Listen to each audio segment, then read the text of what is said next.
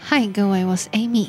如果提到马修麦康纳，你们会想到哪一部电影呢？我最喜欢的是他主演的《星际效应》。在《星际效应》里，他的德州硬汉气场将这位丧气之后的失忆工程师演得恰如其分，加上刚中带柔的演技，让主题的故事父爱显得更加的有层次。Dad, why did you name me after something that's bad?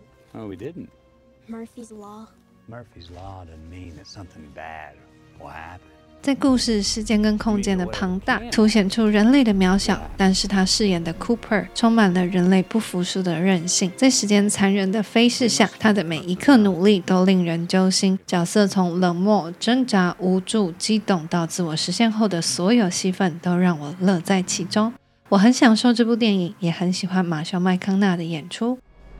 All right, all right, all right. 还有提到马修麦康纳，就不能忘掉他经典的口头禅 “All right, all right, all right”。这句话是他在自己的第一部电影中临时想出来的台词，也是他在多年后夺下奥斯卡奖男主角时，在颁奖台上讲出的最后一句感谢词。他的得奖感言说：“我的英雄就是十年后的自己，我这辈子的英雄都会是十年后的那个我。”虽然我永远无法成为自己心目中的英雄，但这让我有个不断追逐的目标。所以，无论你尊敬的对象是谁，学习的典范是谁，追逐的目标又会是谁，我都会说一句 Amen，同时也会说声 All right, all right, all right，更会大声地说出继续活出自己的每一天吧。他的潇洒的德州口音让他的魅力在好莱坞格外的鲜明，跳片总带着神秘的标准，饰演过虔诚的神学家，也演过脱衣舞棍。从他的选片取向到他写的自传，我看了他不断的在探索自己存在的意义，透过受苦跟折磨来保持自己在五光十色的好莱坞中清晰的道路。今天我们就来聊聊马修麦康纳的故事。一九六九年十一月四号，马修麦康纳出生在德州小镇尤尔迪尔，这个小镇人口不到一万五千人，但是大家都有南方。的自由灵魂，特别是马修的爸爸是不折不扣的德州汉子，信仰坚定，但作风狂野。遇到的妻子也是敢爱敢恨。马修的爸爸跟妈妈离婚两次，每次离婚在隔几个月后都会再度登记结婚。父母亲浓烈的爱意会在激烈的肢体中表现得淋漓尽致。马修麦康纳在自传里面回忆，某天一百二十公斤的爸爸下班回家吃晚餐。妈妈一边将马铃薯刮到他的盘子里，一边挑衅地说：“胖子，你继续吃啊。”此话一出，空气瞬间凝结。这个时候，突然一声巨响，爸爸把饭桌给掀了，站起来往妈妈的方向跑去。妈妈的动作非常的快，拿起墙上的电话往爸爸的眉间劈下去。顿时间，地上都是红红的血迹，爸爸的鼻子断掉，涌出满满的鲜血。妈妈接着到厨房拿出刀子，两个人对峙。爸爸拿了一旁的番茄酱，不停地向妈妈泼洒，并且利落地闪过妈妈的大刀攻击。两人你来我往，直到怒气变成无聊的对峙。双方盯着一团乱的彼此，一位鲜血直流，一位全身都是番茄酱。在几秒后，他们抛下武器，走向彼此，热烈地拥抱对方，并且在厨房的地板上开始做爱。这就是他爸妈的沟通方式。马修双亲大胆直接的情感，同样也在马修的成长过程中相伴。马修麦康纳说，他学会游泳的方式，在现今的标准会被判定成是虐童。但是，当他妈妈把他丢进德州的大河里，他奋力的挣扎，在河道驶向瀑布前，他抓住了河岸，并且成功的学会了游泳。爸爸则是赏罚分明，设下规则，做错事或者是违反规定时就会被打。跟台湾不一样，美国不用衣架子或者是水管打小孩。他们用皮带打人，或者是直接反手一巴掌。骂脏话的时候，还会被用肥皂洗嘴等惩罚。但是呢，马修的爸爸体罚完小孩后呢，会马上带小孩到汉堡店大吃大喝，原因是因为要庆祝孩子们学到教训了。讲到这里，就要把之前提过的两位好莱坞明星一起提出来看。强尼戴普、威尔史密斯，再加上马修麦康纳，三位都是出生在一九六零年代，在那个家暴被默许的年代，家长的权威最大，一个不顺心，家长就是皮带伺候。那这个家暴的力道不一样，但是每个小孩要承受的压力也都很大，会带给小孩子不一样程度的影响，留下一些阴影。就我来讲，我觉得体罚有的时候跟泄愤只是一线之间，有种变相教导孩子以暴力解决争端的感觉。孩子们承受压力时的能力都不一样，而且去解读家长的行为的能力也不同。但是这个害怕是最直接的。马修麦康纳面对爸爸妈妈的体罚呢，他悟出了自己的一个道理。他在自传中写道：“我很早以前就学会了弹性、后果、责任、认真工作、热爱事物、大笑、原谅、遗忘，还有凡事都是相对的特性。”我很喜欢他讲“凡事都是相对的”这个概念，因为呢，他说他爸爸的手很强壮，可以带来很严重的破坏，同时也能化成温柔的力量。当妻子头痛时，他双手温柔的按摩能疗愈一切。马修麦康纳呢，就透过这样不断的观察跟思辨，形成了自己的价值观。就在一九七九年，马修的爸妈分居，身为管线推销员的爸爸，趁着德州石油业正热时，带着马修到了东边的长井镇。在那边向石油探勘公司推销自家的管线产品。父子住在大型的拖车里，爸爸白天上班，就让马修一个人在拖车里面待着。天马行空又有执行力的马修麦康纳，就在那短短的两个月，在那里偷偷盖起了一个十三层楼高的树屋，白天就在那里待着，眺望着场景式的全景。这是他在十岁的暑假完成的大事。他说：“这个是他这辈子最棒的夏天。”在兰陵阶层长大的马修麦康纳，虽然爸爸很勤奋的工作要养活一家人，但是有的时候还是会动歪脑筋。马修在高中的时候啊，他妈妈不知道从哪里去找来很油的这种保养品，他想要卖给邻居，但是呢，看到自己青春期的儿子在长痘痘，所以就说：“那你涂这个保养品好了。”结果马修麦康纳越涂之后，痘痘就越长越多。那这时候妈妈就跟马修麦康纳说：“哦，那是因为你皮肤的杂质呢，通通都跑出来了，才会这样。继续。”擦吧。三周之后，马修麦康纳就顶着满脸红肿的痘痘到了皮肤科报到，吃了好一阵子的 A 酸才好转。这个时候，马修的一家人脑筋动很快，发现这个保养品啊，他没有写说不适合。青少年使用，所以呢，可以控告他们。马修的爸爸呢，就马上联络自己的律师，然后把自己的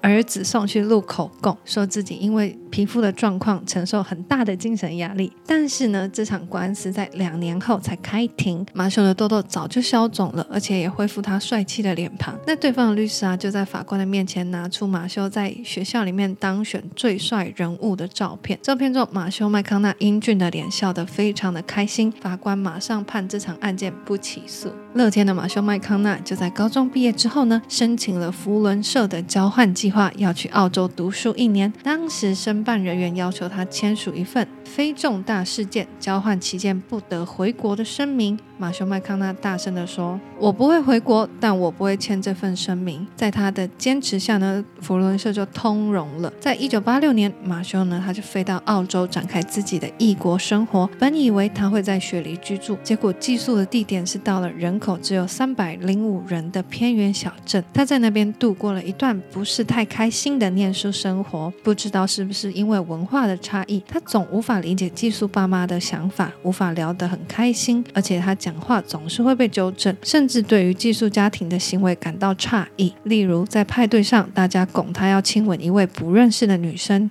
他开始想念在德州自由的空气，在学校的课程也因为太简单而感到无聊，所以呢，学校则是大方的提供他在外面实习的机会。他在澳洲当过建筑工人，也在银行实习过，更担任过律师的助理、船只的技师等六份工作。在苦闷的寄宿家庭，马修呢也开始吃素，然后不管晴天雨天，他都是每天的跑步来排解自己在家里面的苦闷。随着跟寄宿家庭的矛盾越演演越烈，马修麦康纳对那个时期呢，他写下了以下的感悟。那几个月是活生生的地狱，但我在这里自己经历的苦难与折磨，即将成为我人生中最重要的课题。在一年过后，他回到了美国，正式就读德州大学的法律系。但是呢，就在大二下学期的时候，他发现他自己热爱表演，动念想要转到电影学系。他就告诉他爸爸这个念头。马修麦康纳原本以为自己会被大骂一顿，但是呢，他爸只会说：“你决定了就要做，不要半途而废。”行动派的马修呢，马上记着。这句话转到了电影系，跟自己的同学拍了一堆电影，在外面还当编剧、指导、制作，还因为缺课太多，差点就被当掉。那他在自传里面也分享了一段他跟系上同学很有趣的矛盾。他说，每个周一班上的同学都会在课堂上分享自己周末看过的片。一般的同学都会说：“哦，我我去看了苏联知名导演的作品重映会。”而马修则是分享：“我周六看了《终极警探》Die Hard。”此话一出，引起全班嘲笑他，认为他不入流。下礼拜呢，他一样分享了：“我看了什么什么好莱坞大片。”同学就在台下说：“哎，你怎么都看烂片啊？”马修则是问说：“你们有去看过这部片吗？”同学就回答说：“没有。”但是呢，大家都说很烂。马修这个时候就回答说：“我去你妈的，没看过就在这里评论。”在好莱坞有一句话就是 “Actors, waiters, they are all the same”，意思就是说，在等待当演员的人呢，都会在餐厅当服务生兼差。一来是有收入，二来是时间弹性，可以去试镜，也容易遇到来用餐的导演。马修麦康纳呢，就在餐厅开始当起了服务生，也顺利的遇到了导演，演出了第一部电影《年少轻狂》。但是很可惜的，马修的爸爸在电影开拍前就去世了，所以就没有看到自己儿子的演出。那马修麦康纳他的性格就是说自己想要的，他就要自己去争取。所以呢，他在自传里面有写一句话，他说：“即使你不是首选。”但你觉得你自己适合当首选的话，就要尽力去争取表现，让他们无法去否定而选择你。有了第一部的电影经验呢、马修麦康纳他就贯彻了他这个哲学。他在新的试镜机会，他演的是德州电锯杀人狂在林里面的一位小路人，但是他心想说，我想要演主角，所以他就马上跟导演提议。之后呢，导演就说好啊，那什么时候要试镜？马修麦康纳就说好，我们马上在这里试镜好了。所以呢，他就在导演的。办公室里面试镜，然后他的表现成功的把导演的秘书吓到花容失色，所以呢，他就顺利的成为了电影的男主角了。马修麦康纳跟着直觉大方走的心态，让他一直保持在很顺利的轨道。后来他领到这一部片的四千块片酬之后，他跑到了演员的圣地加州好莱坞，他在那边正式的寻找他的演员梦。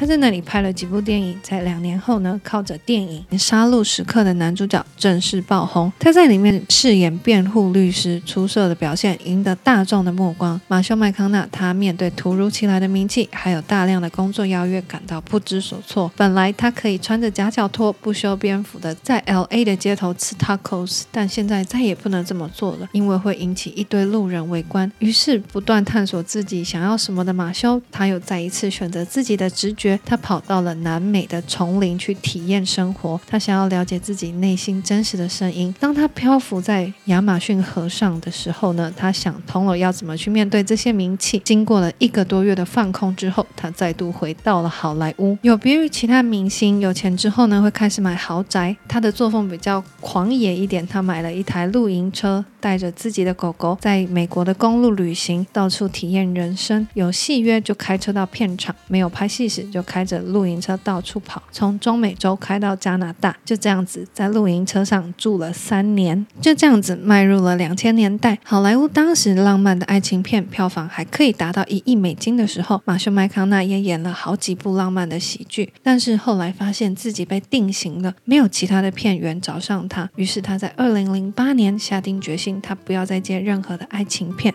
他跟自己的老婆说好，我们要省吃俭用，因为会有一阵子没有电影可以演。就这样子，前半年片商还是寄出浪漫电影的邀约，那马修拒绝了，片商就继续加价，继续邀请。马修再拒绝，片商又在加价，继续邀请。心动的马修呢，这个时候。考虑了一下，还是拒绝了。就这样子过了一年，没有任何片商的任何邀约，他过着全然的居家生活，跟家人同住，每天阅读、写作、玩乐。再过了半年，还是没有任何邀约。他隐隐的担心自己会不会从此就消失在大众的面前。他祈祷着，他也等待着，等待着一个讯号。终于在二零一零年，大片的片约同时冒出，而且都跟浪漫片无关。他在两个月内演出了三部电影，分别是《下流正义》、《舞棍俱乐部》，还有《华尔街之狼》。还有接下来就是让他拿下奥斯卡奖的。要命俱乐部，他瘦了二十公斤，传神的演出了艾滋病患者的挣扎。对他而言，这二十个月的空白期是艰辛的，但是只要下定决心，就能迎来不一样的局面。他一直记得爸爸告诉他的：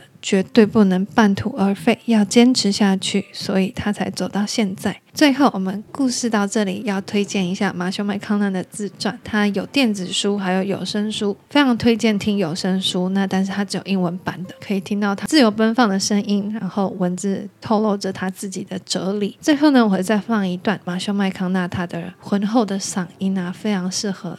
在睡觉前聆听，会瞬间被他的嗓音给抚平心灵。A traditional memoir. Yes, I tell stories from the past, but I have no interest in nostalgia, sentimentality, or the retirement that most memoirs require. This is not an advice book either. Although I like preachers, I'm not here to preach and tell you what to do. This is an approach book. I am here to share stories, insights, and philosophies that can be objectively understood, and if you choose, subjectively adopted by either changing your reality or changing how you see it. This is a playbook based on adventures in my life. Adventures that have been significant, enlightening, and funny, sometimes because they were meant to be, but mostly because they did not try to be. Look, I'm an optimist by nature, and humor has been one of my great teachers. It has helped me deal with pain, loss, and lack of trust. I am not perfect. No, I step in shit all the time and recognize it when I do. I've just learned how to scrape it off my boots and carry on. 这就是今天我想要分享的部分。那我是 Amy，我们下个礼拜见，拜拜，新年快乐。